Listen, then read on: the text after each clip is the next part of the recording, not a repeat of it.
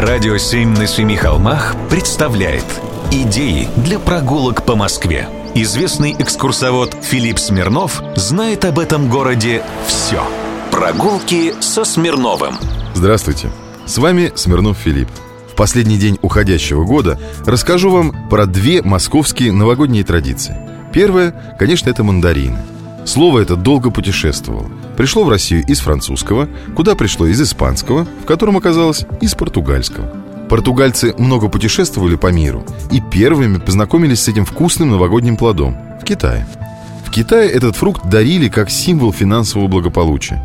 Приходили в гости с двумя мандаринами и всегда в ответ получали другие два. А еще там так называли чиновников – мантрины, то есть советники – и ходили те в одеждах ярко-оранжевого цвета. Вот так и изменилось название. В том, что мандарины – фрукты Нового года, тоже нет, к сожалению, никакой поэзии. Созревают они обычно в ноябре-декабре, а значит, точно будут к Новому году в продаже. В Европу мандариновое дерево привезли ко двору Наполеона в начале 19 века. Ну а в Россию его доставили Александру Первому.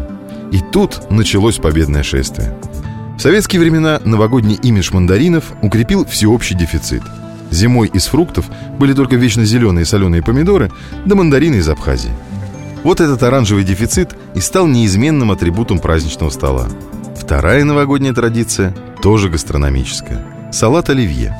Это изобретение московского повара французского происхождения Люсьена Оливье – Работал он в ресторане «Эрмитаж» на Трубной площади. Впрочем, салат, каким его придумал мсье Оливье, уже никто не готовит. Оригинальный рецепт был следующий. Рябчики, телячий язык, паюсная икра, картофель, ланспик – это такой прозрачный бульон из телячьих голов и копыт, каперсы, оливки, раковые шейки, причем минимум из 25 раков. И за этим строго следили. А еще салат романа, огурцы и соус провансаль. Но это, как говорится, хозяйкам на заметку. Во всем мире салат этот называют русским. И традиция эта пошла из Москвы. С наступающим! Прогулки со Смирновым. Читайте на сайте radio7.ru. Слушайте каждые пятницу, субботу и воскресенье в эфире «Радио 7» на Семи холмах.